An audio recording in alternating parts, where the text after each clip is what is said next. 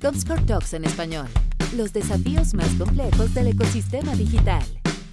Bueno, bienvenidos a todos a un nuevo episodio de, de Comscore Talks, nuestra versión en español, donde ya como hace más de un año y medio, más de 40 episodios muy interesantes, venimos hablando de los desafíos más complejos del, del ecosistema digital en nuestra región. Soy Leonidas Rojas, director de Comscore para el Cono Sur de Latinoamérica, y en este capítulo tenemos un invitado muy especial. La verdad que hace tiempo que queríamos charlar con él, con un nuevo rol, con nuevas responsabilidades, con una visión de su organización y del ecosistema ya bastante más amplio a nivel regional, así que muy contentos de tenerte acá.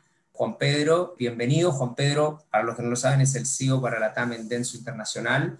Así que estamos muy contentos de tenerte para charlar de esta revolución digital, de publicidad, de medios, de muchos temas. Bienvenido, Juanpe, ¿cómo estás? Hola, Leonidas. Bueno, bien, muy bien, por suerte muy bien, con mucho trabajo, con muchos desafíos, pero... Me imagino. muy entusiasmado y muy contento y bueno, agradecerles a ustedes que, que tengamos la posibilidad de tener esta charla. Ahí me contaban las audiencias que están logrando con Comscore Talk y me dio un poco de miedo, ¿no? A cuánta exposición, pero bueno, vamos a ponerle el pecho y, a charlar un poco sobre esta industria que, que, nos ocupa y nos apasiona. Sí, la verdad que han andado bien, ¿eh? han andado bien. Lo hemos charlado acá, lo iniciamos como un proyecto de conversación muy puntual y empezó a funcionar, a caminar, a tener mucha escucha en México, en la región y, e incluso en el hub hispanoparlante de Estados Unidos. Así que sí, vas a tener exposición, pero bueno, qué mejor que tenerte a ti. Así que estamos contentos, de verdad, un gusto para nosotros tenerte, sé que tu agenda está cada vez más, más apretada, así que valoramos mucho que te hayas hecho el, el espacio de estar con nosotros, pero entrando ya en la conversación, y esto es algo que hacemos en general con todos los invitados para que las personas que descargan este podcast, los que están viendo esto desde el hub de Comscore, sepan un poco más de ti, tu experiencia profesional, previa a tu llegada a Densu, tu carrera en Densu, tu nuevo rol, Cuéntanos un poquito de ti en eso antes de entrar ya en las preguntas de la industria. Dale, perfecto. Bueno, soy Juan Pedro McCormack, todo el mundo me dice Juanpe, Juanpe McCormack, tengo 53 años, estoy casado con tres hijos, ya más grandes, de 21, 17 y 15, todos hinchas de, de Boca Juniors, así que... Ah, wow. Sí, Fuiste a la rodilla con la grabación para Argentina, ¿eh? está bien. Y, bueno, estudiante de la Universidad de Buenos Aires, de la carrera de Comunicación Social. La Universidad de Buenos Aires acaba de, celebrar 200 años de, de, de antes de ayer.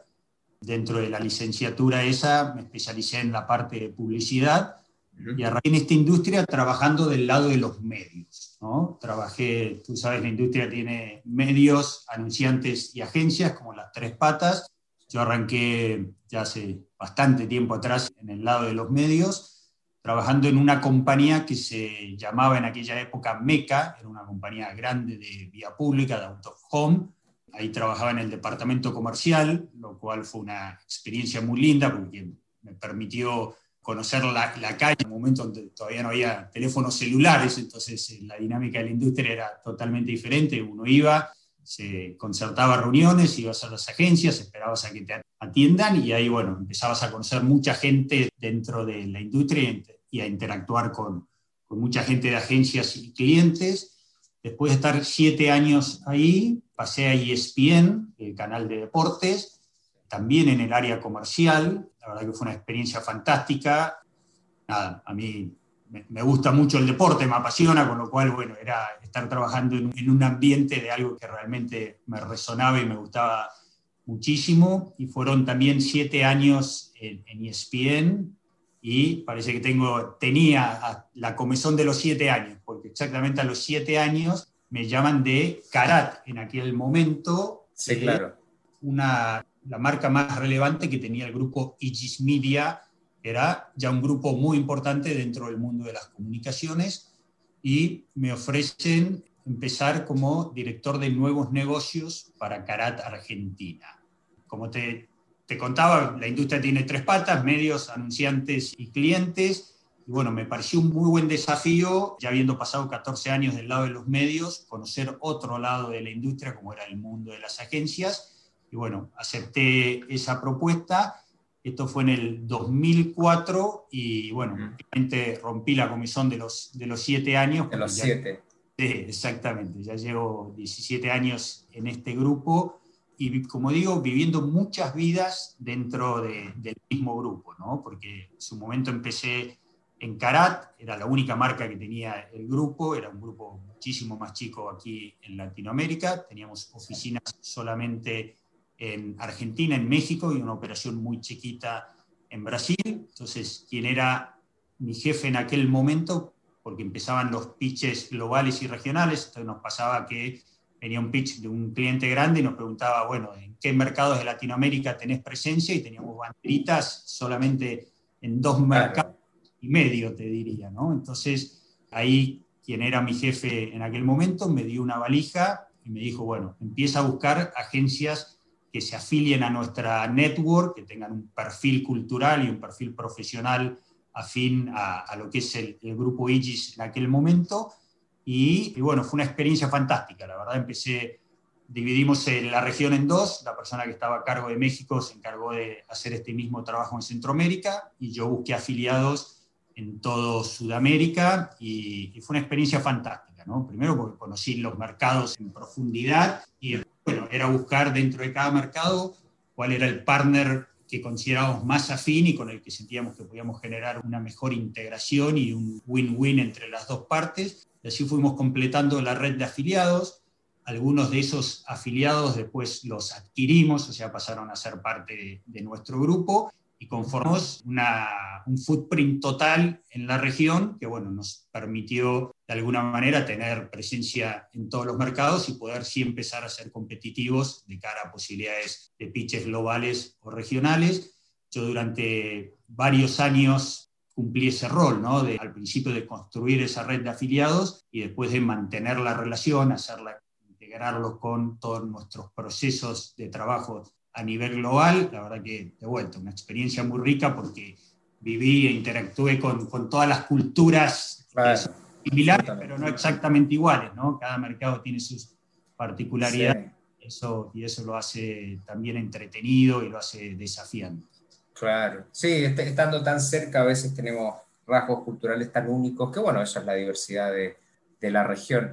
Y Juanpe, en este proceso, y ahí quería entrar un poquito más en Densu, en el modelo de negocio, eh, arranca como Karat, Igis, después yo ahí puede ser que me esté perdiendo un poco más, después llega, digamos, Densu ya como grupo, no sé si ya era parte de Igis, digamos, desde el punto de vista de un brazo operativo, o después empiezan a crecer inorgánicamente, o lo hacen orgánicamente, cómo se desarrollan un poco en Latinoamérica y si nos cuentas un poco del grupo a nivel de cómo operan. Ustedes ya tienen una presencia digital muy fuerte. ¿Cómo está estructurado, estaba y hoy está estructurado el modelo de negocio de la compañía en la región? Dale, está, está buenísimo. Sí, como te digo, en esa época, cuando yo estaba en, en ese proceso, éramos Aegis Media, que era un grupo inglés, y en el año 2012 Densu, que es un gigante de las comunicaciones en Japón, realmente un, monstruo, Muy grande.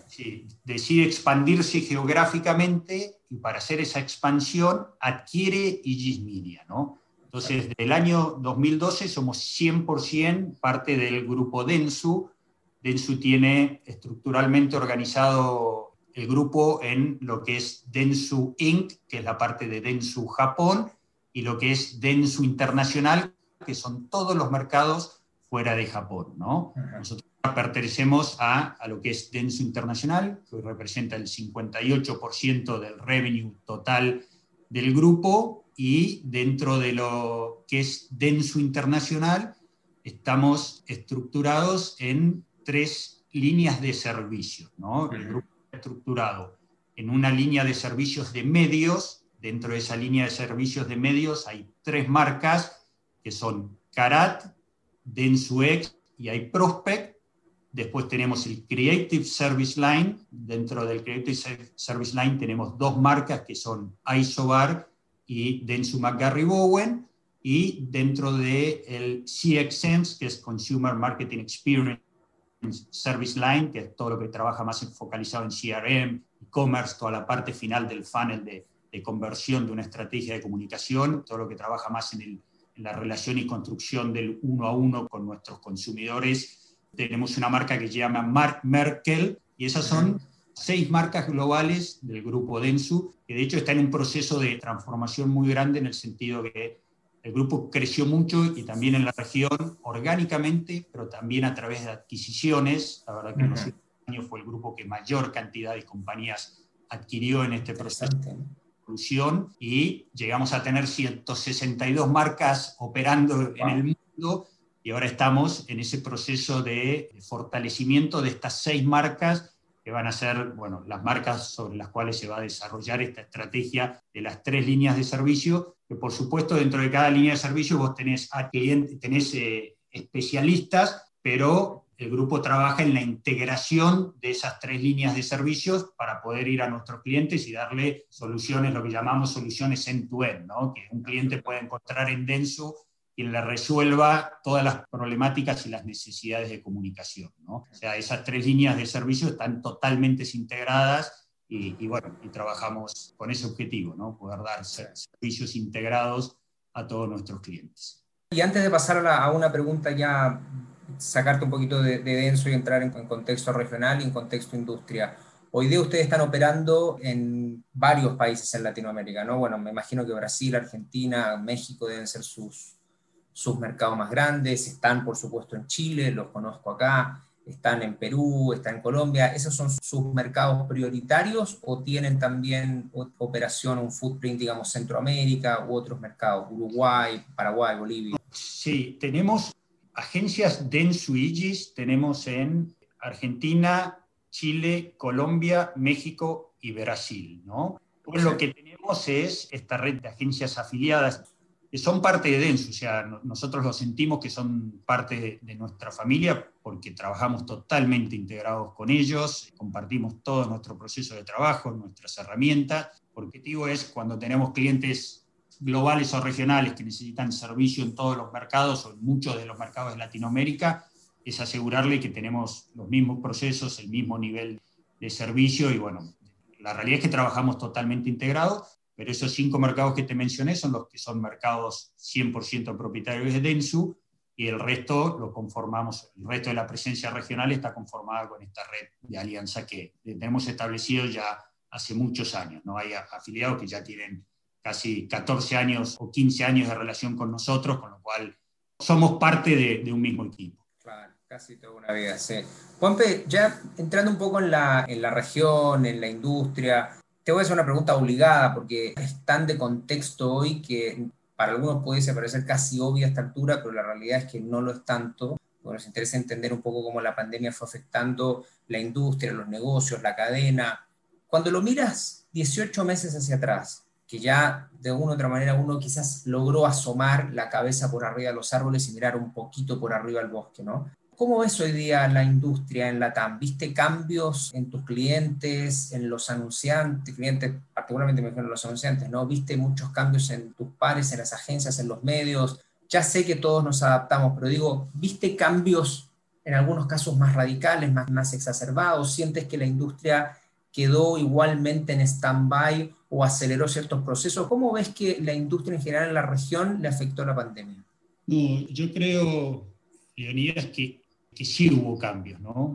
Y quizás mencionabas esta palabra y, creo que, se menciona mucho, pero yo siento que es real, que es hubo aceleración de procesos, ¿no? Procesos que quizás ya estaban incipientes ahí y que se estaban o se iban a dar en algún momento, pero realmente hubo una aceleración exponencial de, de muchos cambios dentro de las compañías que generaron cambios en, nuestra industria también, como industria de servicios que somos, que tenemos que acompañar estos procesos de transformación que, empiezan a vivir las compañías. Y ahí lo digital tuvo mucho que ver, ¿no? O sea, cuando yo hablo de aceleración, mucho de esa aceleración tuvo que ver con esta transformación digital que se empezó a dar en, los anunciantes y desde dos ejes, ¿no? Por un lado, lo que tiene que ver con, con, la comunicación, donde se volcó más hacia lo digital, o sea, claramente hubo una una tendencia a volcarse más y a volcar una mayor parte de, su inversión al mundo digital y también todo lo que tiene que ver con el e-commerce. ¿no? El e-commerce ha sido también una parte,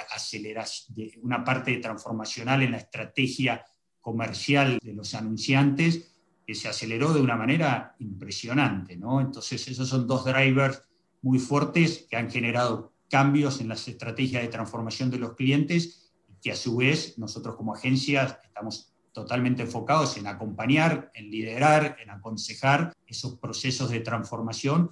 Por eso nosotros también, dentro de lo que es nuestra propuesta de trabajo, hemos desarrollado muy fuertes capacidades en esas áreas. Si bien el grupo Denso venía trabajando muy fuerte en, en, lo digital, de hecho más del 50, creo que es el 56, estoy casi seguro, pero le puedo estar hablando por un poquito del revenue de nuestro grupo y viene de la parte digital, o sea, esta ya era una tendencia muy marcada en nuestro grupo, claramente se aceleró y está creciendo mucho lo que es este servicio, este service line que yo te contaba de CXM, porque toda la parte de e-commerce y toda la parte de, de, los nuevos canales de venta que hoy están explotando, promocionando y, y trabajando las, las compañías, ha pasado a tener una relevancia muy fuerte.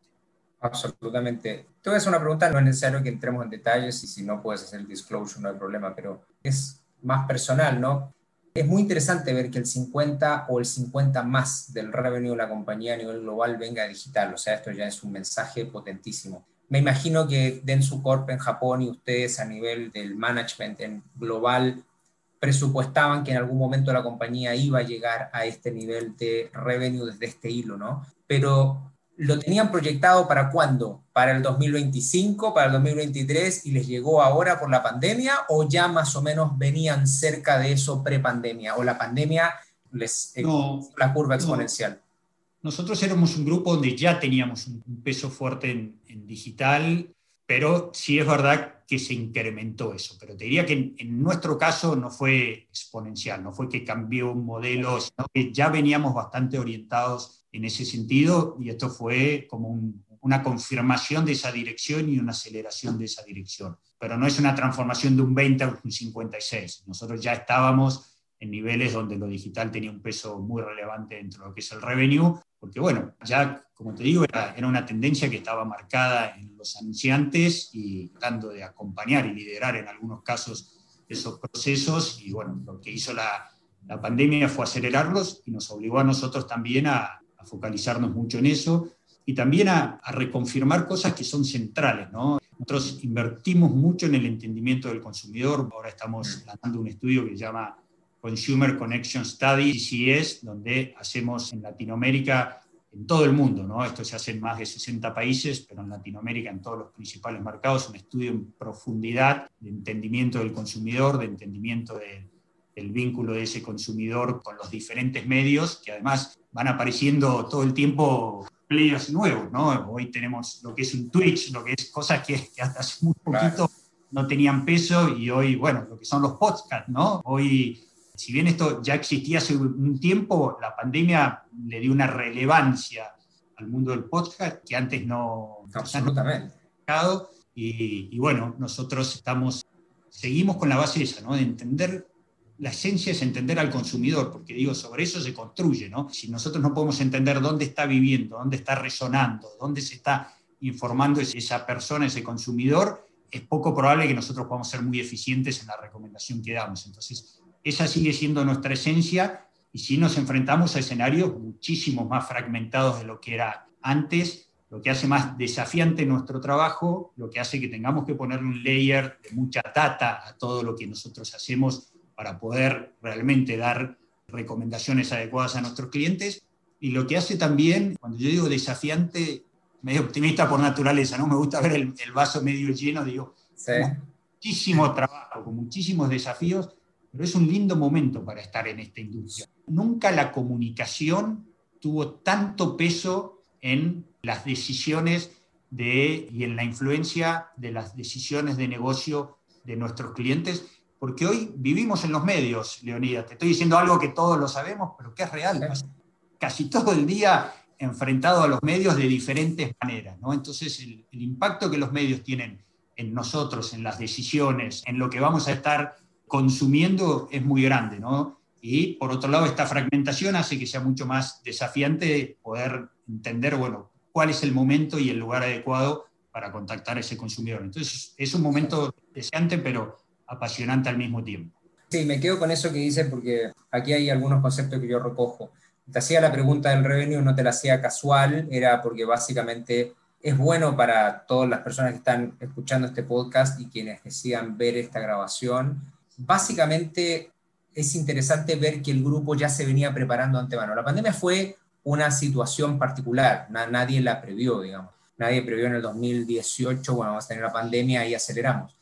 Entonces dijo, y no es por ser sarcástico, básicamente es que es así, entonces es impresionante cómo estas particularidades encuentran a quienes están mejor parados, porque ya se vienen preparando hace tiempo, que pueden capitalizar mejor esto. No digo que todos no hayan podido capitalizarlo, pero cuánta diferencia hace aquel que ya venía preparando y no postergó este proceso y cómo capitalizó esta aceleración que supuso la pandemia en ciertos procesos como el e-commerce, medios de pago u otros, versus el que tuvo que hacerlo a la rápida. Digo, es interesante porque lo que me dice refrenda que efectivamente la preparación es clave y esto no lo vamos a tocar acá, pero va a otros temas del ecosistema digital, el tema de la privacidad de los datos de la demanda de los usuarios. Y aquí me voy a colgar de dos frases tuyas, la fragmentación, que es la fragmentación en plataformas, en medios, y también nunca la comunicación fue tan viva y tan real, además en un escenario en donde el consumidor está completamente empoderado desde el punto de vista de lo que quiere, de sus datos, de la necesidad de resguardo de la privacidad. O sea, es un momento de industria, y nosotros como compañía de datos lo vivimos, es un momento de industria muy particular,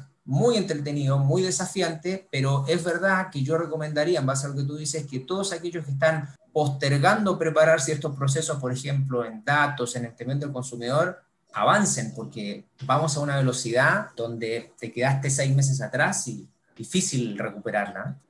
Sí, Leonidas, coincido plenamente y el tema de datos es un, también un tema apasionante y central y ahí hay mucho por recorrer, ¿no? O sea, y es un poco como vos decís, nos encontramos con, con anunciantes, con clientes que ya tienen una estrategia o que ya venían con una estrategia bastante claro y que muchos hoy están recién entendiendo, bueno, para dónde se tienen que mover, ¿no? Entonces ahí creo que el trabajo de agencia cliente, definiendo y apoyándonos mutuamente en cuál va a ser esa estrategia de datos de cara a lo que se viene, porque bueno, se extendió el third party cookie un año, pero hay una tendencia respecto a eso que está muy marcada y que va a pasar. Entonces, toda esa estrategia de datos, que también está vinculada a lo que vos acabas de decir, que es central, que es todo el manejo de privacidad de datos, es central en los clientes.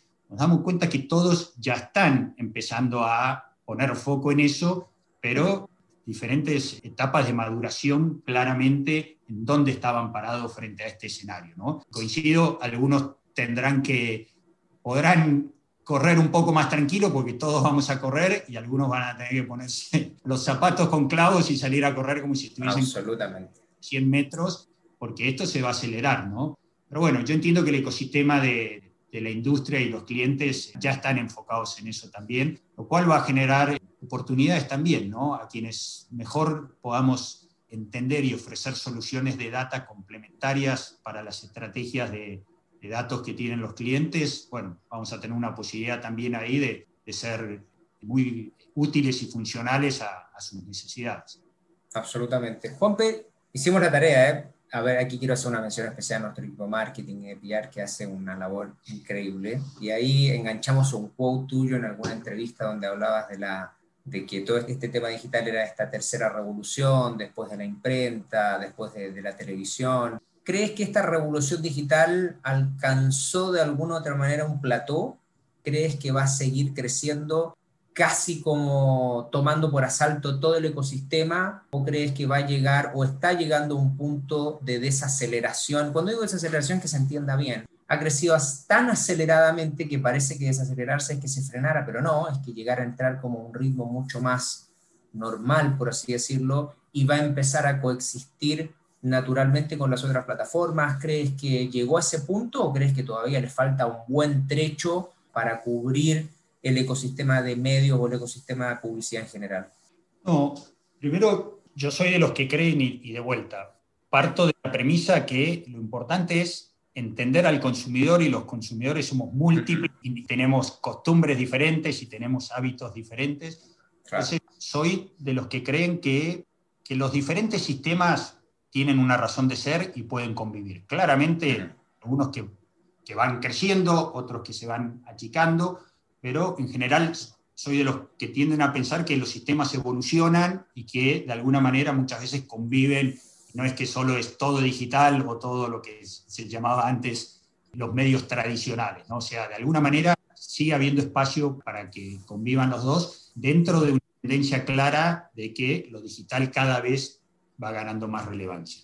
Partiendo de eso y de que sigo considerando que todos los sistemas tienen, dependiendo del consumidor y de la estrategia de cada compañía, tienen una razón de ser y tienen una oportunidad, sí creo que, que lo digital todavía va a seguir evolucionando.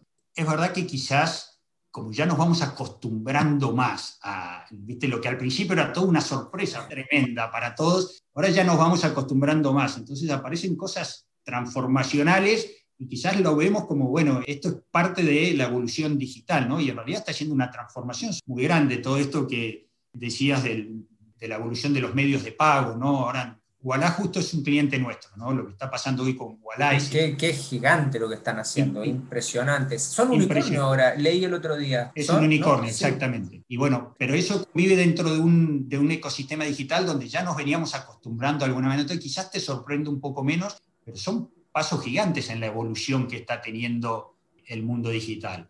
Yo me cuesta predecir si la sensación va a ser de, wow, viene una nueva ola de evolución, pero lo que sí estoy seguro es que va a seguir evolucionando, ¿no? porque además, a medida que todo se haga más digital, el ecosistema empieza a retroalimentarse en sí mismo. ¿no? Pero es verdad que, que quizás no lo sentimos tanto como fue lo que ha pasado en el pasado, lo que ha pasado con... Hace poco debatíamos una comida sea, hoy ya nos parece normal, pero Internet no estaba antes, o sea, no estaba hace tiempo atrás. No, no. Pero mira, yo te hago un alcance ahí. Nosotros, Comscore nace en el año, Rodrigo después me va a matar si me equivoco por piar, pero bueno, 98, 99. Básicamente y se hace compañía pública para todas aquellas compañías que empezaron con el boom postboom.com y entran a Internet para hacer mención de audiencia y tener más o menos una independencia respecto al dato pero lo hace sobre desktop y ya era una revolución.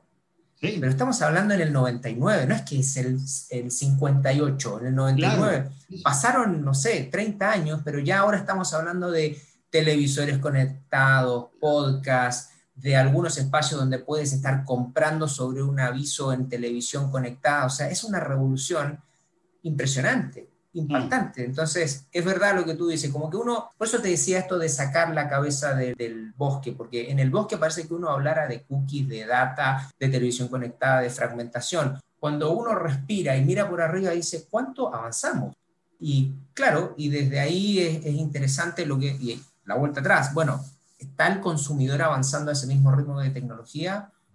Uno asumiría que sí, Quizás no, quizás hay segmentos etarios que siguen siendo bastante conservadores respecto a la tecnología. Por eso resalto lo que dices de que el entendimiento del consumidor sigue siendo lo prioritario. Sí, absolutamente. Y yo lo digo, trabajo en esto, trato de informarme, no soy un especialista en todo, ¿no? Pero trato de informarme, obviamente, parte de mi responsabilidad. Pero mis hijos, no sabés cómo me miran cuando hablamos de tecnología, como estoy años luz, ¿no? A veces me miran porque que bueno, porque es así, ellos son nativos, lo viven, ¿viste?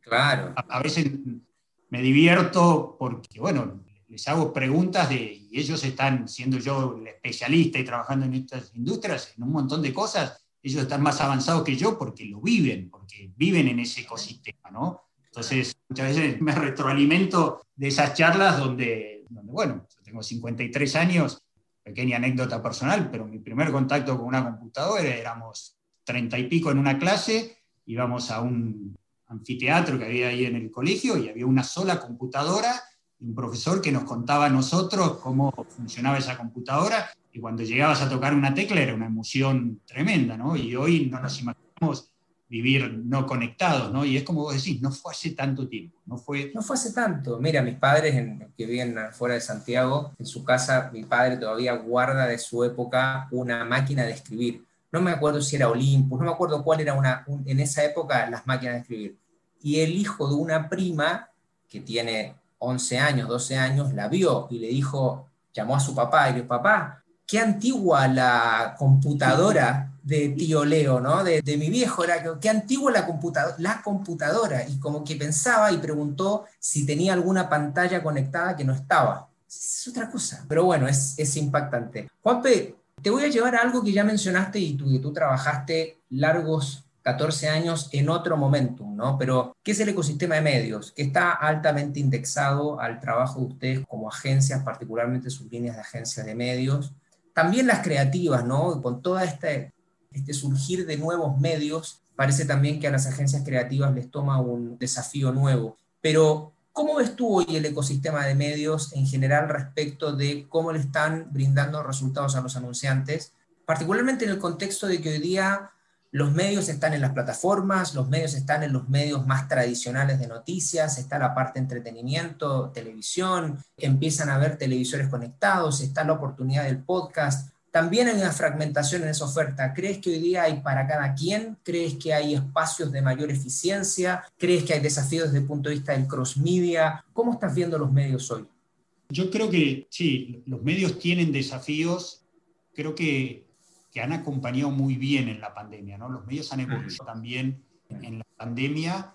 Soy de los que creen un poco, como te decía antes, que los diferentes medios pueden convivir perfectamente, o sea, pueden convivir y de hecho conviven perfectamente. Sí es verdad que por la tendencia natural hay algunos sistemas que pareciera, o algunos medios que pareciera que, que van a tener que reconvertirse un poco o, o reencontrar su razón fundamental de ser, porque la audiencia está evolucionando a consumir esos medios de una manera diferente, ¿no? Entonces, convivir, no sé, podemos hablar de los periódicos, ¿no? O sea, a mí me sigue gustando, de vuelta, en 53 años, me sigue gustando tomar mi cafecito.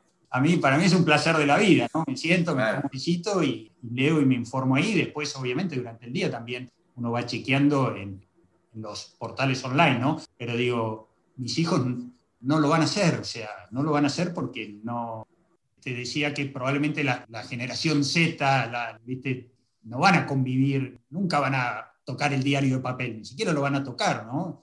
Porque ellos ya se criaron con una conexión a, las noticias y a la información desde un lugar totalmente diferente, ¿no? Entonces ahí sí va a haber una evolución y, bueno, probablemente el diario trabaje o el papel trabaje desde un lugar de comunicación diferente, con notas de mayor profundidad, con notas, y no tanto con la noticia de lo que está pasando, porque esa noticia se va a convivir a través del mundo, se va a recibir y se va a ver a través del mundo online, ¿no? Entonces está viendo esa evolución. Pero también hay ejemplos donde yo había escuchado que la radio iba a desaparecer y bueno, la radio sigue muy viva, ¿no? Y tenemos lo que estamos haciendo hoy con los podcasts, tenemos la radio online, entonces, yo soy de los que creen de vuelta que todo es dinámico, que hay transformación. Uno no se puede quedar pensando que nada va a cambiar, porque obviamente sería un error. Lo que sí tenemos que estar haciendo es ir evaluando día a día cómo están evolucionando los medios, qué rol están jugando, y de vuelta, siempre centrado en la evolución del consumidor. Mm. Es importante porque a veces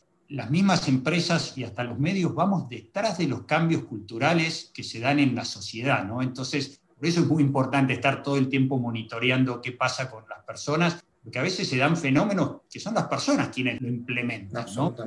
Es un cambio cultural. El otro día hasta pensaba en esto del huevo y la gallina. Es, ¿Son los cambios culturales los que generan los cambios tecnológicos o son los cambios tecnológicos los que generan cambios culturales, ¿no? Vamos a encontrar un debate largo ahí, ¿ah? porque hay toda una corriente de pensamiento que cree que el driver tecnológico es el que de una u otra manera a una parte de la sociedad la ha alienado y la ha llevado hacia ese espacio, y por otro lado también es la tecnología reaccionando a un dinamismo, a un empuje en la sociedad que procura tener esos espacios, ¿no? Que es básicamente decir, bueno, sí, yo quiero acá, tener esta libertad, quiero tener esta libertad de opinión, quiero hacerlo de inmediato, no quiero depender de un tercero. Es bien interesante. Y además en este tema hablábamos de los medios, bueno, ir mirando esta conexión respecto de cómo se reinventa la televisión. Yo también tengo una sensación que es muy personal, que uno diría, bueno, el chico de hoy que nunca ha tocado un periódico, no lo va a tocar,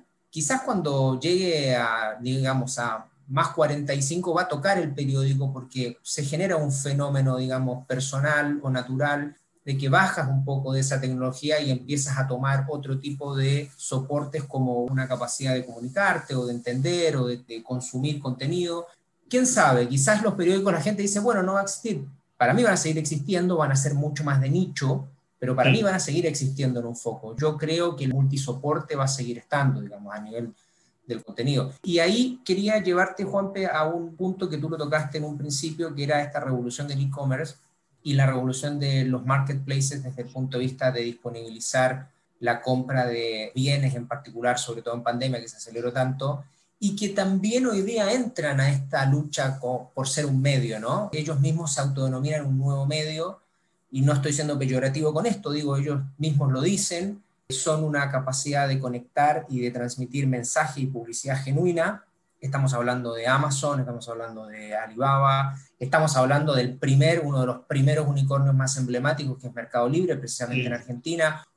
¿Cómo los ves tú hoy en términos de inversión publicitaria en la región? ¿Los ves todavía con este paradigma muy de performance, muy de la conexión y de un call to action, son capaces para ustedes de construir un branding y de decir acá se abre un espacio genuino con ellos también. ¿Cómo ves a los marketplaces ahí? yo creo que los marketplaces están ganando relevancia porque la gente cada vez, o sea, es un tema, volvemos a, perdón que me ponga un poco reiterativo. No, no, por favor, por favor. La relevancia la da el consumidor, ¿no? O sea, a partir del momento que y eso sí también es parte de lo que aceleró la pandemia, ¿no? Vos tenés ciertos marketplaces que tienen un peso muy importante en términos de el uso que la gente le da, pasan a tener una mayor relevancia, ¿no? Yo creo que eso está pasando. Sí creo que todavía siguen teniendo un foco bastante fuerte en todo lo que tiene que ver con performance. Hay un espacio para que, para que ganen relevancia en branding también. Porque además cada vez va a costar más separar lo que es el branding y el performance, ¿no? O sea, cada vez va a costar más separar y creo que parte de, los desafíos es cómo como agencia mostramos, porque son dos cosas que se retroalimentan, ¿no? Entonces, cuando vos te enfocás demasiado en, uno u en otro, quizás está perdiendo la posibilidad de trabajar en la intersección de esas dos cosas, que es donde puede haber más riqueza, ¿no? Entonces, también son temas que se vienen hablando, pero que hacerlo bien requiere tener el talento adecuado, tener las herramientas adecuadas, pero en la medida que se pueda hacer bien, para mí cada vez va a haber una unión más cercana entre lo que es el branding y el performance, pero creo que dentro de eso, y yendo más a la respuesta concreta, me parece que los marketplaces, en la medida que sigan ganando relevancia, también van a tener un rol jugando en, el tema de branding de las estrategias de comunicación de las compañías. Absolutamente, sí, tienes toda la razón. Juanpe, mencionaste en un momento el tema dentro de la estrategia, apalancarse en un escenario data-driven, que básicamente es lo que ustedes están haciendo y vienen haciendo hace un tiempo. ¿Cuál es el valor que le dan las agencias de medios en general a las métricas digitales? Nosotros en estos podcasts, y la gente que nos escucha hace mucho saben, estos largos 41, 42 episodios que hablamos muy poco de Comscore, sí tratamos de hacer algunas referencias respecto al ecosistema ¿Cómo ven ustedes las métricas? ¿Cómo ven la independencia en las métricas? ¿Cómo ven que las métricas sean confiables de terceros? ¿Son para ustedes fundamentales o empiezan a creer también que de una u otra manera las métricas solo first party son un elemento genuino de medición? Que lo son, desde luego, pero digo, ¿cómo ven ustedes la, independencia de las métricas? ¿Cómo confían en ellas desde el punto de vista de estructurar campañas, relaciones con anunciantes? Cuéntame un poquito de eso. No, Leonier, la verdad que para nosotros son en general todas las métricas, ¿no? más allá de, digital, son parte muy importante de, nuestro trabajo. ¿no? Son, te diría, medio esenciales, ¿no? porque muchas veces la recomendación final está sostenida en, métricas, ¿no? en cosas que respalden cuál es nuestra estrategia de, de comunicación que aconsejamos a nuestros clientes a partir de los objetivos que ellos tienen. Me parece que Comscore ha evolucionado muchísimo, ¿no? En términos, y era una demanda que tenía también la industria, ¿no? Ustedes fueron medios pioneros en, salir a, medir lo digital en un momento donde era todavía más difícil, pero bueno, en la medida que fue ganando relevancia había cada vez más necesidad y ansiedad de poder tener esa data más concreta, y para mí es, es muy importante, ¿no? Porque valida, o sea, nosotros lo necesitamos como un elemento de validación de que lo que estamos haciendo realmente es lo más eficiente para nuestros clientes. ¿no? Entonces, a mí es, es importante y bueno, lo tomamos de esa manera y lo usamos, diría, es parte diaria de nuestro trabajo, ¿no? contar con esa herramienta. Te preguntaba aquí en particular, además de Comsort, en general ustedes entiendo y lo sé porque lo he conversado contigo, con tu equipo en la región, no solamente de digital, en todos tienen métricas y contratan y confían en métricas independientes, terceras, en radio, en televisión, en prensa, o son una compañía que se basa en eso. Y te hablaba de la independencia de la métrica porque estamos, creo yo, caminando hacia un espacio donde, además con la eliminación de las cookies de terceros, parece ser que cada asilo va a tener su propia data y como que todos van a tener que confiar en lo que cada uno diga, cuando en realidad eso va a ser fundamental, pero también es interesante sostener la independencia del dato. Por eso te preguntaba cómo veías tú la independencia. Sí, para mí va a ser muy importante, de alguna manera lo acabas de escribir. Ahora, independencia es lo que, te da un poco la garantía, bueno, de que vos estás siendo totalmente parcial en tus decisiones, ¿no? Quizás estás eh, no digo que vaya a pasar, pero podría llegar a pasar que en algún momento estés tomando decisiones con alguna información que es un poco sesgada, ¿no? Entonces la independencia vos te da la tranquilidad que estás midiendo todo con la misma vara, ¿no? Entonces desde ese lugar es relevante, ¿no? La, verdad que es que sí, es relevante y creo que va a seguir teniendo relevancia de cara al futuro, nos permite tener esa parcialidad, no, esa imparcialidad, perdón, que es necesaria al momento de, de hacer la mejor recomendación para los clientes. Absolutamente. Juanpe, entrando ya en la recta final, te saco de los temas industria, quiero ir a, preguntarte algo que lo hacemos en general con, con, todos nuestros invitados. La industria se mueve a mil por hora, el conocimiento, no, no el conocimiento, la capacidad de adquirir conocimiento es casi exponencial, pero digo, ¿cómo te mantienes al día capacitado y conociendo sobre las novedades en un momento en el que además tomas un rol regional, el tiempo escasea, ¿Cómo lo armas? Es bien interesante esto. Algunos de todo, nuestros invitados nos han dicho de todo, algunos charlando, otros tomando café, otros conversando rápido, algunos nos dijo, mira, escucho podcast y lo escucho en 2X porque no tengo tiempo. ¿Por dónde viene lo tuyo para mantenerte al día? Es una buena pregunta, ¿no? Uno quisiera, quisiera que el día tuviese un poquito más de tiempo para poder hacer todo. La verdad que nuestro grupo hoy tiene, está poniendo mucho foco en lo que es thought leadership, ¿no? Y está siendo material muy bueno, o sea, material muy, muy bueno. Y te diría que la primera fuente que yo estoy utilizando para mantenerme al día es el propio know-how que el grupo genera, ¿no? O sea, permanentemente nos está llegando información muy valiosa de diferentes temas y, bueno, son parte de lo que el grupo construye y, y, hoy, viste, sin darme cuenta, te diría que es la principal fuente de alimentación de ese continuo conocimiento que uno trata de adquirir, porque todo evoluciona tan rápido que cuesta, ¿no? O sea, no es tan fácil generalista y estás manejando un negocio y no un área específica o una función específica, cuesta, y también hay que ser transparente, uno no puede pararse en un lugar de decir yo sé de todo, porque es imposible saber de... Hoy nadie te lo va a creer, además, porque oh, no, información... pero sí tratar de ir siguiendo las cosas, y te diría que hoy eh, me alimento mucho del propio material que el grupo construye, que ese material después se comparte con clientes, pero bueno, que es un poco la dinámica de que utilizamos para, justamente, tenemos gente muy especializada en ciertos temas, que ellos son los que nos ayudan al resto a estar al tanto de la evolución que está teniendo la industria en diversos temas. Y esa te diría que hoy es mi principal fuente, conversaciones que vamos teniendo hasta internamente. Hemos perdido un poco con la pandemia esa cosa del café con, con otros, ¿no? Lo hemos perdido, que quizás a veces era rico donde juntabas más con pares tuyos, o te juntabas con un medio, o te juntabas, quizás eso lo recuperaremos después porque siempre es una fuente de, de, seguir actualizándote, escuchar de primera voz qué es lo que está pasando en, la industria, en los clientes, pero bueno, de vuelta. Sí, te entiendo. Y me estoy alimentando mucho de lo que el mismo grupo está generando. Eso está muy bueno. Y qué bueno, un check ahí para Densu, es muy bueno que generen ese material y que lo, lo compartan, lo retroalimenten. Y Juanpe, la última pregunta, y aquí realmente te, te, liberamos, sé que estás corriendo. ¿Algún proyecto? ¿Qué te entusiasma en los próximos 12 meses? ¿Personal, de trabajo, ambos? ¿Qué, ¿Qué, es lo que te mueve ahí la panza que dices, esto está buenísimo, voy para allá? ¿Incipiente o ya consolidado? Cuéntanos algo de eso la verdad, Leonidas, después de 17 años en el grupo, me dieron el honor y la responsabilidad de, liderar la región. Ahí está el proyectazo. Ahí está el proyecto. Vos me acabas de responder. ahí está el proyecto, ahí, está mi ilusión, está mi, energía, están, Qué lindo.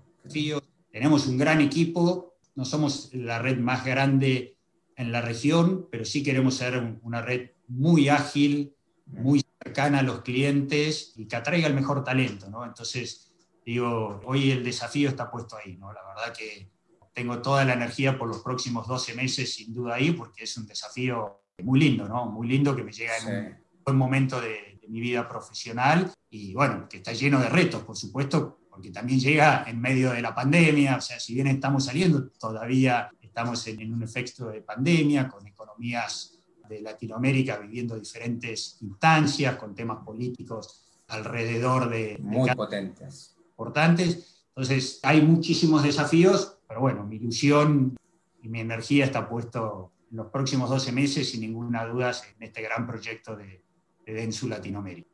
Qué lindo, de verdad te felicito, Juan. No, además de muy merecido, es un proyectazo. Yo sé que cuando lo empecé a preguntar, todos los que están escuchando ahora el podcast o están viendo la grabación dijeron, bueno, pero si ya lo presentaste como nuevo CEO, ahí está el proyecto. Pero bueno, qué mejor decirlo desde tu hereda y contarnos un poco de eso. Juan, la verdad ha sido una conversación para mí muy, muy grata, muy este, muy movilizadora desde una visión más estratégica, más amplia, una visión además que ha sido bien transversal respecto de temporalidad. Nosotros tratamos de que estas grabaciones sean, no quiero que se entienda mal, cuando hablamos de generalistas no hablamos de que no enfoquen o no vayan a un contenido, lo van, no es que no especifiquen, lo especifican, pero siempre tratamos de que sea amplia de modo de que mucha gente, marketing o adyacente al marketing, venga, escuche de líderes de la región ideas que, contengan estas miradas más integradoras y que de ahí puedan sacar insight interesantes. Así que la verdad, te agradecemos por tu tiempo, Juanpe, y la verdad, muy un placer para nosotros compartir contigo. Muchísimas gracias, Leonida, de vuelta, gracias por darme este espacio. También disfruté mucho, mucho la conversación, así que gracias a ustedes y bueno, estamos en contacto. Por supuesto, bueno, y gracias a todos los que nos están escuchando. Gracias por conectarse y estar con nosotros en un nuevo escenario, un nuevo podcast de, de Comscore Talks en español, donde hablamos de estos relevantes temas y también del ecosistema digital en la región. Nos escuchamos pronto en un nuevo episodio. Hasta la próxima. Un abrazo a todos. Gracias. Gracias. Comscore Talks en español. Los desafíos más complejos del ecosistema digital.